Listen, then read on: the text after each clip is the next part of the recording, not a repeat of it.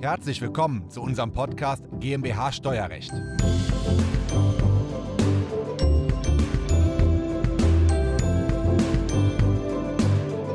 Hallo, ich habe heute zwei Gäste zu Gast, einmal die Isabel und dann den Dominik. Die beiden haben zusammen mit ihrer gesamten Familie die Easy Finance Gruppe gegründet. Die stellt sich Grafik im Grunde so wie hier dar und das hat ganz viele Vorteile, vielleicht auch ein paar Herausforderungen. Und warum die beiden das so gemacht haben, das analysieren wir heute in diesem Video. Diese Folge ist der Audiomitschnitt unseres YouTube-Videos. Das Video verlinken wir Ihnen in der Beschreibung. Mein Name ist Christoph Jun, ich bin Steuerberater in Köln und unsere Kanzlei hat sich auf das Unternehmenssteuerrecht spezialisiert, insbesondere auf die Besteuerung von Kapitalgesellschaften. Und ja, es gibt noch mehr Liebhaber von Kapitalgesellschaften, Holding GmbH, GmbH 1, GmbH 2 und 3. Und zu Gast habe ich mit dieser Struktur heute die Isabel und den Dominik. Ihr seid beide Geschwister und zusammen mit eurer Familie, also eurer, deiner Zwillingsschwester Genau. Und eurem Vater, habt ihr diese Struktur gegründet. Und ihr betreibt ja in einer dieser GmbHs den YouTube-Kanal und auch bei Instagram ja ähm, Easy Finance. Und könnt ihr was zu dieser Struktur sagen? Warum habt ihr euch für diese Struktur entschieden? Wir können die ja gleich auch mal analysieren. Wie kam es dazu? Ja, also erstmal hatten wir jetzt nicht so eine perfekte Struktur am Anfang. Eigentlich fing das an mit unserem Vater, der hat eine GmbH gegründet und hat darüber dann Immobilien gekauft und mit Immobilien gehandelt. Und nach dem Abi bin ich da auch mit eingestiegen und mit der Zeit haben wir dann ein bisschen mehr über das Steuerrecht erfahren, alles Ja. uns eigentlich selbst angeeignet und dann gemerkt, das könnte man verbessern. Haben im ersten Schritt dann gesagt, wir gliedern die Immobilien sozusagen in eigene Immobilien GmbHs aus, die dann nur Von hier nach Genau. Ja. die werden dann sozusagen Tochtergesellschaften der Holding GmbH. Und mit der Zeit haben wir dann auch äh, operative GmbH selber gegründet, wo wir dann auch wussten, durch das Holding-Konzept, da werden wir dann nicht selbst die Eigentümer drin sein, sondern die Holding GmbH ist der Eigentümer. Wir haben die Anteile der Holding GmbH unter uns aufgeteilt, weil auch in der einen operativen GmbH es angedacht ist, dass wir diese dann verkaufen irgendwann. Also eine von den GmbHs. Ja, die wird definitiv dann irgendwann verkauft an unseren Partner, mit dem wir zusammenarbeiten. Und jetzt wurdet ihr an dieser Stelle ja nicht von unserer Kanzlei beraten, sondern ihr habt das mit einem anderen Steuerberater gemacht, den ihr wahrscheinlich schon Jahre habt, wahrscheinlich auch von eurem Vater übernommen.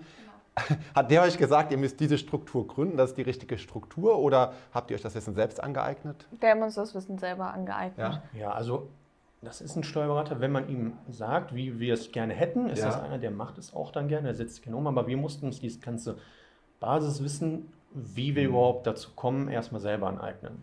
Ja. Haben wir dann natürlich auch teilweise über deinen Kanal viel gelernt. Ja. ja. Und ähm, wie, wie kommt ihr an das Wissen? Das ist einerseits vielleicht YouTube, das, aber ich bin ja auch erst seit einem guten Jahr bei YouTube. Ihr habt das ja vielleicht schon vorher gemacht, habt ihr es gegoogelt, gab es andere bei YouTube? Ähm, wie kommt man an dieses Wissen? Ein bisschen Wissen hatte ich auch aus dem Studium. Ja. Da, also wir haben ja auch an der FOM studiert oder Ja. Ich studiere immer noch an der FOM. Da gibt es ja auch ein Modul Bilanzensteuern, da Ja. hat man auch ein bisschen mitnehmen können. Was habt ihr studiert? Business Administration oder International Management. International Ich Management? Business Administration. Beide in Dortmund, habe ich eben schon Genau. durchgehört. Ja. Ähm, ja, und da kam dann so das erste Wissen, dann auch das Interesse daran, weil wir ja gemerkt haben, man muss nicht viele Steuern bezahlen, zwingend in Deutschland, sondern mit einer vernünftigen Struktur ist es möglich, das wesentlich zu optimieren. Und ich war dann auch mal auf einem Steuerseminar, wo auch bezogen auf das Unternehmenssteuerrecht viele Tipps gegeben wurden. So kam das dann halt, dass wir gesagt haben, okay, da gibt es viele Verbesserungsmöglichkeiten. Wir versuchen dann einfach das Bestmögliche für uns rauszuholen. Auch besonders, weil wir auch viel selber investieren in den Finanzmarkt und da dann auch gemerkt haben, da gibt es ja auch verschiedene Möglichkeiten, dass man vielleicht besser auch Aktien über eine GmbH kauft oder ja, Aber generell haben wir das Wissen schon über Social Media, also Ja. über YouTube vor allem bezogen und so auch die Kontakte ähm, ja, knüpfen können zu den Seminaren. Also Ja. das lief alles über YouTube und Mhm. Instagram, dass wir uns da Wissen geholt haben. Okay, und ihr fühlt euch jetzt, ihr habt das dann mit eurem Steuerberater umgesetzt und der hat das auch bestätigt, ihr habt an den HRD äh, herangetragen und ihr habt das umgesetzt und seitdem, dann fühlt ihr euch auch sicher damit, mit dieser Struktur. Ja, eigentlich schon. Also hoffentlich. Ja, Das kannst also- du uns ja jetzt sagen. Ja, genau, sage ich euch jetzt. Ähm, diese Struktur, ähm, also ich sehe die jetzt, habe die schon eine Viertelstunde das erste Mal von euch gesehen und die Struktur ist super, die passt. Es hat jetzt so ein paar äh, Punkte, die habt ihr auch schon korrigiert, zum Beispiel, dass ihr die Immobilien aus der Holding hier rau- über übertragen habt. Ähm, und das ist eigentlich genau die Struktur, wie ich sie auch immer empfehle und auch schon einige YouTube-Videos zu gemacht habe. Aber wahrscheinlich habt ihr es schon vorher woanders dann ähm, auch mitbekommen und durch das Video dann auch gesagt, so jetzt müssen wir das auch so machen. Das deckt sich halt, das ist kein Zufall, das ist einfach die beste Struktur. Ja? Ähm, ihr habt schon gemerkt, die Immobilien hier drin zu haben, macht, kein, macht nicht so viel Sinn, besser eine separate Immobilien GmbH zu gründen. Warum? Weil ihr hier auch andere geschäftliche Aktivitäten dann entwickelt habt und das war euch zu gefährlich wegen dieser erweiterten Grundstückskürzung, wegen der Gewerbesteuersparnis. Oder warum habt ihr es runter übertragen? Ja, wir haben einfach nur gelernt, dass wenn wir eine reine GmbH, äh, Immobilien GmbH haben, dass ja. wir dann nicht mehr die Gewerbesteuer zuzahlen müssen, sondern nur ja. diese 15 Prozent ja. äh, Steuern. Und haben dann gedacht, okay, wenn wir 15% Steuern sparen können, dann machen wir das noch. Und auch aus dem Fakt, weil wenn wir dann die Immobilien verkaufen, könnten wir theoretisch auch dann die ganze GmbH verkaufen. Und ja. als Tochterfirma ist es dann ja wieder durch die Holdingstruktur steuerbegünstigt. Okay, also wenn ihr hier die Immobilien hättet, dürfte die Holding gar nichts anderes mehr machen. Deswegen habt ihr gesagt, separate Immobilien GmbH. Dann habt ihr gemerkt, okay, es geht besser mit einer separaten Immobilien GmbH, habt übertragen, dafür musstet ihr Grunderwerbsteuer zahlen, oder? Für die Übertragung und nochmal Notarkosten und Grundbuchkosten. Ja, wir, wir haben das so gemacht, dass wir einmal den kompletten Bestand verkauft haben und ja. dann den neuen Bestand erst unten aufgebaut haben. Also ah, okay. das war so ein Prozess, dass ja. wir mit der Zeit dann immer die Immobilien aus der Holding rausverkauft haben und dann die neuen, ja, die neuen Immobilien, die wir dann gekauft haben, immer separat in Immobilien GmbHs neu dann gekauft haben. Okay, spannend. Und jetzt habt ihr den Vorteil, hast du gerade schon angedeutet, die Holding kann die GmbH steuerfrei verkaufen. Das war auch euer Ziel. Ja. Okay. Ähm, macht absolut Sinn. Und ihr zahlt hier nur 15 Prozent genau, Gewerbesteuer. Weil wir da halt nur die Immobilien drin halten. Mhm. Und ihr könntet jetzt auch, wenn die operativen GmbHs, auch mit Mitarbeitern, unter anderem in der Immobilie sitzen, die Immobilie zumindest zum Teil auch von hier an die beiden GmbHs vermieten. Macht ihr das? Ja, das machen wir wirklich ja. auch. Also wir, unser eines Büro ist in einer Immobilien GmbH. So. Okay, und dann zieht ihr hier komplett Betriebsausgaben ab, ca. 30 Prozent Körperschaftsteuer, Gewerbesteuer, 30 Prozent und müsst aber nur 15 Prozent Körperschaftsteuer zahlen. Klassisches Modell, funktioniert wahrscheinlich auch seit mehreren Jahren bei euch. Steuerberater ist bestätigt, Steuererklärung wird so abgegeben, Finanzamt nickt das so ab. Ist halt auch gesetzlich so geregelt. Ja? ja. Aber für manche Zuschauer von meinem Kanal, wenn ich das mal erzähle, vielleicht auch mal schwer zu glauben, aber es ist so. Ja? Ähm, okay, und dann habt ihr hier noch separate GmbHs gegründet. Warum sind das jetzt mehr als eine operative? Sind zwei oder noch es mehr? Sind, es sind ja. sogar noch mehr, aber wir ja. haben wirklich gesagt, dass wir dann die ganzen sagen wir mal, Geschäftsfelder auch separiert haben wollen. Ja. Das eine ist dann wirklich nur die Verwaltung der Immobilien, also dass mhm. wir dann äh, halt die Hausverwaltung komplett separat haben von, den, von der Vermietung, also von den Mieteinnahmen jetzt, sage ich jetzt mal. Und unsere hauptsächliche operative Gesellschaft ist ja sowieso angedacht, dass wir die verkaufen wollen, dass ja. das dann jetzt nicht mit anderen Geschäftsfeldern sich beißt, dass wir da irgendwie nochmal eine Aufsplittung machen müssten, dass wir dann nur einen Geschäftszweig der GmbH verkaufen müssten. Mhm. Und jetzt, als wir dann mit Easy Finance angefangen haben, haben wir auch gesagt, das wird dann ein neuer Geschäftszweig, diese digitale Präsenz. Ja. Deswegen werden wir auch da wieder eine neue GmbH für Genau, es gibt zwar Verträge unter den einzelnen GmbHs, ja. aber wir wollten das trotzdem separat für Managementleistungen, für gemeinsame Buchhaltung oder für gemeinsame Räume oder was auch immer. Ne? Genau. Dass die hin und, her, hin und her berechnet werden quasi. Genau. Okay. Und habt ihr dann die operative GmbH, die verkaufen wollt, eingebracht über einen sogenannten Anteilstausch oder habt ihr es von vornherein als Holding gegründet, dass die Holding dann die operative Gesellschaft gründet? Von vornherein hat die Holding. Von vornherein gegründet. Ja. Weil dann habt ihr auch keine sieben Jahre Sperrfrist, dann könnt ihr jederzeit quasi steuerfrei mhm. verkaufen. Weil ja. wenn ihr nach einbringt, habt ihr sieben Jahre Sperrfrist ja. nach der Einbringung. Ja. Wir privat halten jetzt wirklich nur Anteile von der Holding. GmbH. Okay, super. Ähm, mal eine Zwischenfrage, nicht steuerlicher Art. Jetzt habt ihr diese unglaublich komplizierte äh, unternehmerische Struktur. Wie alt seid ihr? Und manchmal fragen die Mandanten auch bei YouTube, lohnt sich der ganze Aufwand, so viele Gesellschaften zu gründen für diesen Steuervorteil? Habt ihr Mitarbeiter, wenn ihr schon Geschäftsräume habt? Also äh, was genau macht ihr? Also einerseits habt ihr Easy, ne, Easy Finance und ähm, es ist ja noch deine Zwillingsschwester dabei, dein Vater hat auch noch einen Anteil. Ähm, wie seid ihr so schnell so groß geworden? Macht ihr das über Instagram, über YouTube oder ist das nur ein Bruchteil von dem, was ihr macht?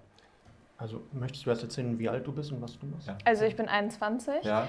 Ähm, Easy Media haben wir ja jetzt erst Anfang des Jahres gegründet. Die andere operative Firma, die sich ja mit Büroimmobilien auseinandersetzt, mit der mhm. Datenbank, die wir haben, die haben wir vor vier, drei, drei Jahren gegründet. Das war nach dem Abi heraus. Ja. Ähm, wir wussten aber eigentlich immer, dass wir selbstständig werden wollen, ja. dass wir was Eigenes gründen wollen. Wahrscheinlich auch ein bisschen liegt das daran, dass unser Vater uns das so ein bisschen vorgemacht ja. hat. Und ähm, dementsprechend war einfach das Interesse schon von vornherein klar. Und deswegen haben wir uns auch mit den Themen auseinandergesetzt. Also ich glaube, es gibt wenig Mädchen vielleicht auch, aber allgemein junge Menschen mit 18, die wissen, dass sie mhm. eine eigene Firma gründen wollen. Ja. Und ähm, so fing das dann halt an und da haben wir halt wirklich auch voll unser Herzblut und alles reingesteckt und deswegen konnten wir halt so in kürzester Zeit groß werden, einfach weil wir alle da zusammen dran gearbeitet haben. Ja, und ich bin 28, also ja. schon etwas länger dabei. Und als ich dann nach dem Abi angefangen habe oder mit eingestiegen bin, sage ich mal, hatten wir die Holdingstruktur auch noch nicht. Da ja. fing das erst so an. Das war dann so nach der Finanzkrise, wo man die Häuser auch günstig schließen mhm. konnte noch. Äh, dass wir dann aber mit der Zeit immer mehr gemerkt haben, wir wollen jetzt neue Geschäftsfelder erschließen und wie machen wir das jetzt? Und dann haben wir uns halt auch das Wissen angeeignet, dass sich das dann mit der Zeit auch so entwickelt hat, diese Holdingstruktur eigentlich. Mhm. Und dann war ich ja 24, 25, als wir dann unsere hauptoperative Gesellschaft gegründet haben, mhm. als die beiden Abi gemacht haben. Und für euch stand fest, ihr wollt nie ins Anstellungsverhältnis gehen, ihr wolltet immer selbstständig sein. Das war quasi von dem Vater so ein bisschen übertragen und dann kam ein bisschen Eigeninitiative dazu und ähm, ihr habt das gar nicht in Frage gestellt. Nee, also bei mir war es gerade so, dadurch, dass ich nach dem Abi hat mein Bruder das angefangen ja. zu gründen und hat halt auch gefragt, so könnte nicht mehr mit, also da mit bei sein. Ja. Und dadurch, dass wir dann gesagt haben, okay, nach dem Abi, wir machen ein Jahr Pause, fangen noch nicht an zu studieren mhm. und uns das so viel Spaß gemacht hat. Ich meine, man arbeitet zwar viel, aber man kann selber bestimmen, ähm, ja, was man wann machen möchte. Und mhm. dann haben wir eigentlich direkt gemerkt, dass es genau das Richtige für uns ist. Und dann haben wir halt dann angefangen zu studieren der Form, weil wir gesagt haben, wir wollen trotzdem was in der Tasche haben, mhm. haben aber durch die Form ja auch die Möglichkeit, dass wir pendeln können, dass wir, also wir studieren jetzt nur am Wochenende, freitags und samstags mhm. und haben da wirklich sehr viel Spielraum. Also wir arbeiten ja in Frankfurt, wohnen oft dann am Wochenende in ja. Dortmund, können uns das auch so ein bisschen aufteilen, dass wir ein paar Module in Frankfurt belegen, ein paar in Dortmund und so kriegen wir das eigentlich mit Arbeit alles in, im Einklang, obwohl wir noch weiterhin studieren. Okay, jetzt will ich keine Werbung für die FOM machen, ich bin da auch selbstständig, also ich bin da angestellt,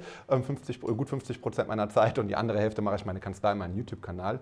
Ähm, aber das ist doch der Vorteil der FOM, dass du äh, abends studieren kannst, tagsüber dich um dein Business kümmern kannst. Wie funktioniert das von der Belastung her? Wenn du von 8 Uhr bis 18 Uhr dich um das Business kümmerst, von 18 Uhr bis 21 Uhr studierst, samstags auch nochmal. Ähm, du bist mit dem Studio mit deiner Schwester zusammen oder macht die was anderes? Nee, die studiert genau das auch Gleiche. Genau das Gleiche, gleicher, gleicher ja, Kursraum. Ja, das ist vielleicht auch ganz gut, weil dann können wir uns ein bisschen so die Arbeit teilen. Also okay. Ja, ist das eine Doppelbelastung? Ist das extrem anstrengend oder? Ist es schon eine Belastung. Also mhm. da braucht man wirklich gutes Zeitmanagement und da ähm, muss man sich auch selber dann ein bisschen diszipliniert, muss man dafür mhm. einfach sein. Aber dadurch, dass es uns so viel Spaß macht und wir gerade, was die Arbeit angeht, da so viel Freude haben, ist das gar nicht so, ja. Dass das unbedingt ist, ach, von 8 bis 18 Uhr arbeiten, ja. sondern wir machen das ja, weil es uns Spaß macht ja. und deswegen arbeiten wir eigentlich meistens irgendwie bis 22 Uhr, weil wir okay. da einfach dann sitzen wir abends zusammen, ja. uns fällt irgendwas ein und dann sagen wir, komm, lass noch mal ein bisschen weiterarbeiten. Und so ist das gar nicht das, also da ist eher das Studium Arbeit und unsere Arbeit ist eigentlich eher so ein bisschen mhm. Vergnügen, würde ich schon fast ja, sagen. Also klar, ja. ja. Das sage ich auch immer. Ich mache 14, 14 Stunden am Tag mein Hobby. Ja, Steuerrechten bekommen dafür noch ein bisschen Geld. Ja. Ähm, es macht unglaublich viel Spaß. Manche Sachen sind vielleicht nicht so kaufmännisch. Also zum Beispiel werde ich oft gefragt bei meinem YouTube-Kanal, macht der überhaupt Sinn? Ich stecke da wahnsinnig viel Zeit und Energie rein. Aber es ist halt einfach, weil es mir Spaß macht. Ja? Und bei euch ist dann so, dass ihr das dann auch direkt auch, auch praktisch unternehmerisch alles nutzt.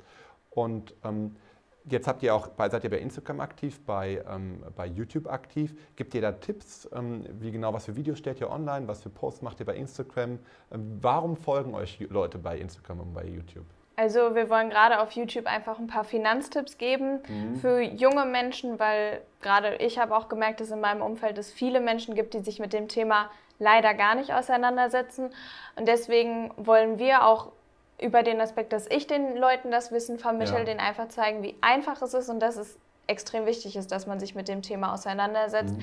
dass man nicht ähm, erst, wenn man älter ist, darüber nachdenkt, bekomme ich Rente, bekomme ich keine Rente, sondern dass man einfach früh sich mit dem Thema auseinandersetzt, einfach jetzt abgesehen auch von Finanzen das Gründungsthema mit einbringt, dass mhm. das einfach super wichtige Aspekte sind, die vielleicht auch ein bisschen außerhalb der Uni nicht so viel äh, vermittelt werden. Und da nutzen wir halt YouTube und Social Media, weil da die meisten jungen Menschen sind ja. und so kriegt man die meisten Menschen. Und was ist eure Zielgruppe? Ist die zwischen 20 und 25? Ist die quasi euer Jahrgang oder ist das bei Easy Finance eine andere Zielgruppe? 20 ja. aufwärts, aber ja. auch schon ältere. Also ja. es gibt auch welche mit 40, die uns verfolgen, aber meistens okay. Männer. Okay, meistens Männer. Ja. Ne? Ist bei meinem Kanal, ich glaube, 95% Männeranteil bei meinem Steuerkanal. Ja. Hm. Bei uns dachten auch viele, dass es Frauen sind, aber ich glaube, wir haben auch 70% Männer. Also. Okay, ja, spannend. Ist anscheinend bei Finanz- und Steuerthemen bei YouTube so. Ja. Und könnt ihr das wissen von der FOM, was ihr lernt? Hast du manchmal den Effekt oder hattest du den, wie du studiert hast, dass du in der Vorlesung sagst, ach, spannendes Thema, das bringe ich jetzt noch online? Ja, Habt ihr sowas? Ich, ich fand jetzt gerade an der FOM extrem gut, dass ja. das doch eher praxisbezogen ist, weil auch die Dozenten eher aus der Praxis kommen ja. und jetzt nicht nur nach, der, nach dem Studium direkt Professor wurden, eigentlich die freie Wirtschaft gar nicht kennengelernt haben. Und habe dann auch gemerkt, okay, diese praxisbezogenen äh, Themen, die wir in dem, im Unterricht besprochen haben, kann ich auch direkt für mich, für mein Unternehmertum dann anwenden oder können wir jetzt vielleicht auch direkt bei YouTube wieder mit einbauen. Mhm. Und das ist vielleicht auch ein großer Unterschied zu vielleicht staatlichen Unis, dieser Aspekt. Da sind Leute aus der freien Wirtschaft, die erzählen dir dann auch teilweise Geschichten, die sie selbst erlebt haben und mhm. rattern nicht irgendwie einfach nur das Skript runter. Okay. Ja, das ist äh, an der FOM in der Tat so. Also ich auch zum Beispiel, ich brauchte mindestens fünf Jahre Berufserfahrung, sonst hätte man da nicht hauptberuflich tätig werden können. Ja, sonst ähm, geht das eben nicht. Und das ist an der Uni theoretisch anders. Ja, da kann man ohne irgendwie mal extern gearbeitet zu haben ähm, Professor werden. Ja. Okay, zurück zur Struktur, das ist ja total spannend. Ähm, also wir halten fest, das habt ihr gemacht, damit man über 8b Körperschaftssteuergesetz steuerfrei verkaufen kann, also nur 1,5% Steuern zahlt. Dann parkt ihr das Geld in der Holding ähm, ich denke manchmal darüber nach, dass jeder Unternehmer seine eigene Holding nochmal braucht. Also quasi hier drüber nochmal seine eigene Spardose, damit ähm, Isabel zum Beispiel mit ihrem Geld, mit ihrer Spardose was anderes machen kann, ähm, ähm, wie, wie, du, Dominik. Ja? Also da denke ich manchmal drüber nach. Da habt ihr euch nicht für entschieden. Ihr habt so eine Familienholding gegründet. Weil wäre das viel Aufwand gewesen, um mal vier Holdings drüber zu hängen? Also wäre das ein too much gewesen? Ich glaube ja nicht, aber wir dachten eigentlich, glaube ich, dass, weil wir eben eine Familie ja. sind und irgendwie auch die gleichen Ziele verfolgen, dass wir uns da eher so vertrauen, dass wir ja. jetzt das Geld, was wir dann einnehmen, auch ja. alle in die gleiche Richtung dann investieren oder in einen neuen Geschäftszweig, dann den wir zusammen auch wieder gründen, mhm. investieren und das, ja. das irgendwie gepasst also hat. Meiner Familie passt das in der Tat. Manchmal habe ich zwei Unternehmer, der eine 35, der andere 40 und die sagen, wir wollen auch gemeinsam drei Gesellschaften aufbauen, gründen wir eine gemeinsame Holding. Dann sage ich, nein, ihr wollt ja jetzt nicht über Generationen mit euren Kindern und Enkelkindern alle zusammenpacken in eine Holding, weil wenn das einmal so gegründet wird, bekommt man das fast gar nicht mehr auseinander auf vier Holdings. Ja? Und denen sage ich immer, gründet das zu zweit und wenn zwei, äh, ein Ehepaar da sitzt, Mann, Frau, da sage ich so, ha, kommt drauf an, ja, aber bei einer Familie unter Geschwistern, super, also ähm, kann man so machen. Euer Vater hat ja auch äh, 25 Prozent und dann gibt es vielleicht ein jetzt langfristig gesehen, wenn er den Anteil verschenken möchte oder vererben möchte, das Thema, dass man eigentlich Unternehmen komplett Erbschaft und Schenkungssteuer frei übertragen kann. Aber ich weiß nicht, ob ihr das wisst. Ab, dafür muss man aber dann GmbH mindestens 25, also mindestens 25,1 Prozent haben, um diese Befreiung bei der Erbschaft und Schenkungssteuer reinzukommen. Das heißt, theoretisch kann es hier dazu kommen, dass ähm, die GmbH extrem wertvoll ist und er den Anteil dann übertragen möchte und dann aber nicht diese Befreiung bei der Erbschaftssteuer in Anspruch nehmen kann. Ich weiß nicht, ob ihr das wisst oder, also ist auch sehr langfristig gedacht. Noch nicht, ja genau. Und da geht man manchmal hin und gründet noch eine GmbH und Co. KG oben drüber. Habe ich mal ein Video gemacht zur doppelten Holding, ja. Weil da kann, man, kann er seinen KG-Anteil auch mit weniger als 25 Prozent oder 25 Prozent und weniger übertragen und komplette Erb Erbschaftssteuerbefreiung in Anspruch nehmen. Ähm, könnt ihr aber auch vermeiden, indem ihr einen sogenannten Poolvertrag also indem ihr die Stimmrechte bündelt, zum Beispiel du mit deinem Vater ist reich, dann seid ihr über 25 und dann stimmt ihr immer eins zu eins gleich ab bei den Stimmrechten, das nennt man Poolvereinbarung und auch dann kann man die Anteile von deinem Vater komplett steuerfrei übertragen. Das würde funktionieren. Ja, spannend. Gut, okay. ja, ja, wollte ich ja, ja. Ähm, Gibt es dann noch irgendwas zu erwähnen zu dieser Struktur? Ähm, habt ihr Probleme manchmal, zum Beispiel, wenn ihr habt ihr schon mal Gewinne ausgeschüttet und dafür Kapitalertragssteuer zahlen müssen? Oder habt ihr bisher immer die Gewinne unten in den Tochtergesellschaften parken, also geparkt und dort gelassen? Habt ihr schon mal eine Gewinnausschüttung gemacht? wir haben es irgendwie geschafft, dass wir über diese Verträge untereinander es ja. geschafft haben, dass wir die Gewinne eigentlich immer an die anderen Firmen irgendwie verteilen. Die anderen Firmen, ja, ja. da so hin müssen, okay. Weil normalerweise fällt Kapitalertragssteuer an, die man ein Jahr später erstattet bekommt, aber über einen Antrag kann man auch die Kapitalertragssteuer vermeiden. Ja. Ja, und dann bleibt das Geld ja irgendwann hier drin. Und hier wollt ihr das dann unbefristet sparen, investieren in Immobilien, Darlehen hier runtergeben. Das ist eure Strategie. Genau. Ja. Kauft ihr Aktien hiermit oder habt ihr andere Anlagenformen? Aktien. Okay, Aktien oder ETFs, also habt ihr da, ja, da kenne ich mich. Eher, eher, Einzelaktien. Einzelaktien kauft ihr damit. Ja. Mhm. Okay. Und die wollt ihr nicht privat kaufen. Ihr könnt euch auch ein Darlehen hochgeben und privat kaufen oder Gewinne ausschütten. Ja. Wir machen das auch teilweise, dass wir Privataktien kaufen, aber das machen wir dann über das Gehalt, was wir über ja. die GmbH beziehen, weil wir so ja. viele Kosten, zum Beispiel Auto und was alles abrechnen können, dass von unserem Gehalt relativ viel übrig bleibt, was wir dann lieber nochmal okay. privat in den Kapitalmarkt stecken und dann das Geld aus der Holding eigentlich da drin bleiben darf okay. und arbeiten kann. Gut, also ich höre so ein bisschen raus, wir verdienen so viel, dass alle vier gut von leben können, auf privater Ebene vom Gehalt noch sehr viel übrig bleibt und in der Holding auch noch Geld geparkt wird. Ähm, ist, ja, ist, ja, super. Ja, noch haben wir auch keine Familie. ja, ja. Stimmt. stimmt, dann könnte man das Gehalt ein bisschen erhöhen. Und habt ihr die Geschäftsführerverträge in der Holding oder hier unten drin? Also unser Vater ist in der Holding der Geschäftsführer. Ich bin in der einen äh, operativen mhm. der Geschäftsführer und meine Schwester in der anderen. Genau. Okay, und so habt ihr das ein bisschen verteilt? Ja. Passt. Ähm, weil manchmal habe ich eine Person nur, die ist dann bei einer, bei der Holding und dann werden Managementleistungen in Rechnung gestellt. Ja, ihr habt das direkt alles entsprechend verteilt. Mhm. Okay. Mhm. Ja, das sind doch alle, alle spannenden Punkte. Wollt ihr noch irgendwas dazu erwähnen? Würdet ihr sagen, irgendwas habt ihr gut gemacht, irgendwas habt ihr schlecht gemacht? Ähm, also ist ja spannend für meine Zuschauer auch mal zu sehen, wer, wer, hat das gemacht in so jungen Jahren, ist ja unglaublich, muss man wirklich sagen. Ähm, und was für Erfahrungen habt ihr damit gemacht? Also, ja. ich bin auf jeden Fall glücklich, dass wir es mit der Zeit erkannt haben, ja. dass es da doch noch mehr Gestaltungsspielraum gibt über die Holding. Mhm. Deswegen am Anfang haben wir wahrscheinlich noch viele Fehler gemacht, die wir ja. mit der Zeit ein bisschen aufgeräumt haben. Ich denke mal, Verbesserungspotenzial gibt es immer, aber mhm. jetzt für den jetzigen Stand sind wir eigentlich zufrieden, ja. so wie es ist ist eine dauerhafte Struktur. Vielleicht habt ihr zwischendurch darüber nachgedacht, im Ausland eine Holding zu gründen oder so. Da kommt, kommen viele Unternehmer auf die Idee und rufen dann auch bei uns an und vereinbaren dazu Beratungstermine. Habt ihr da auch drüber nachgedacht oder habt ihr direkt gesagt, nee, wir wollen rein Deutsch? ich glaube, drüber nachgedacht haben wir schon mal, aber wir haben es ja. nicht so nee. richtig verfolgt. Nee. Wird auch in der Struktur keinen Sinn machen, weil hier oben sind alle Deutsch, die Operativen sind Deutsch, dann packt man die Holding nicht im Ausland. Das macht man nicht. Also, ich habe halt nur irgendwie mal gehört, dass wenn man wirklich diese GmbH und Co. KG noch drüber macht, das ja. dann sozusagen. Ich habe das gehört, das ist dann die Oma-Gesellschaft, nicht die Muttergesellschaft. Kann man so nennen, ja. Dass man dann äh, bezogen auf die Wegzugsteuer weniger Probleme ja. hat, als wenn man dann das nur in der GmbH hat. Also bei so einer Struktur kann man in der Tat drüber nachdenken, hier noch eine GmbH und Co. KG drüber zu setzen. habe ich bei YouTube einen Film gemacht zu doppelten Holding, weil dann ja beides Holdings sind. Dann können alle ins Ausland wegziehen, ohne die Wegzugsteuer auslösen, weil das ist nur bei GmbH-Anteilen so, nicht bei GmbH und Co. KG-Anteilen so. Und bei der Erbschaftssteuer gibt es halt diese Vorteile. Das sind so die ähm, sind die Vorteile bei so Familiengesellschaften, ja. Hm, wenn man das in der GmbH und Co. KG oben macht. Ja, aber wenn ihr euch alle einig seid, keiner wegziehen möchte und ähm, ja. Momentan nicht. okay, und diese Erbschaftssteuer- und Schenkungssteuerthematik noch beim Poolvertrag vereinbart, dann ist alles, habt ihr keine Nachteile. Dann kann die Struktur wirklich auf Dauer so bleiben. Super. Sehr ja. gut. Alles klar. Habt ihr noch eine Frage zur Struktur an mich? Ähm, was man da, wollt ihr noch einen nächsten Step machen oder ähm, ähm, habt ihr, wollt ihr was verkaufen oder noch was dazu kaufen? Habt ihr dazu eine Frage? Ähm, eine Firma werden eine wir Firma ja verkaufen, ja, eine operative. Fall verkauft. Ja. ja. Und ob wir dann wieder was Neues tun, im Moment haben wir noch was genug alles. zu tun. Ja. Vielleicht ergibt sich irgendwann wieder die Chance für was Neues. Aber vielleicht noch eine abschließende Frage. Ist das aufwendig in der Buchhaltung, was ihr als Mandant für den Steuerberater vorbereitet? Ähm, sind ja auch jetzt hier irgendwie vier Buchhaltungen zu machen. Ähm, ist das aufwendig? Nervt euch das manchmal oder läuft das automatisch? Habt ihr einen Assistenz dafür? Ähm, wie macht ihr das? also viel mache ich, ja. dass ich dann einmal im Monat mir einen Tag nehme und sage, jetzt druck mal alle Kontoauszüge aus, ja. ich sortiere das vor und dann schicken wir es an Steuer.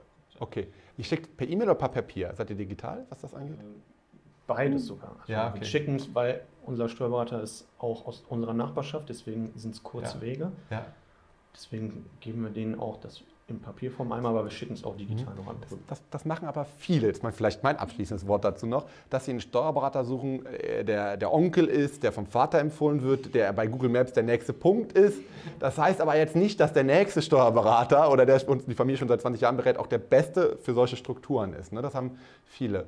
Ähm, aber gemeinsam mit eurem Social Media Wissen und dem Steuerberater habt ihr wirklich die perfekte Struktur aufgebaut. Ja, ähm, ja super. Alles klar. Vielen Dank für eure Zeit. Vielen Dank, dass ihr hergekommen Vielen Dank für deine Tipps. Das war der Audiomitschnitt unseres YouTube-Videos. Den Link zum vollständigen Video finden Sie in der Beschreibung. Wenn Sie Fragen dazu haben oder einen Beratungstermin vereinbaren wollen, dann rufen Sie gerne bei uns in der Kanzlei einmal an. Unsere Telefonnummer ist die 0221 999 832 11. Wir freuen uns auf Ihren Anruf und wir hören uns im nächsten Podcast wieder.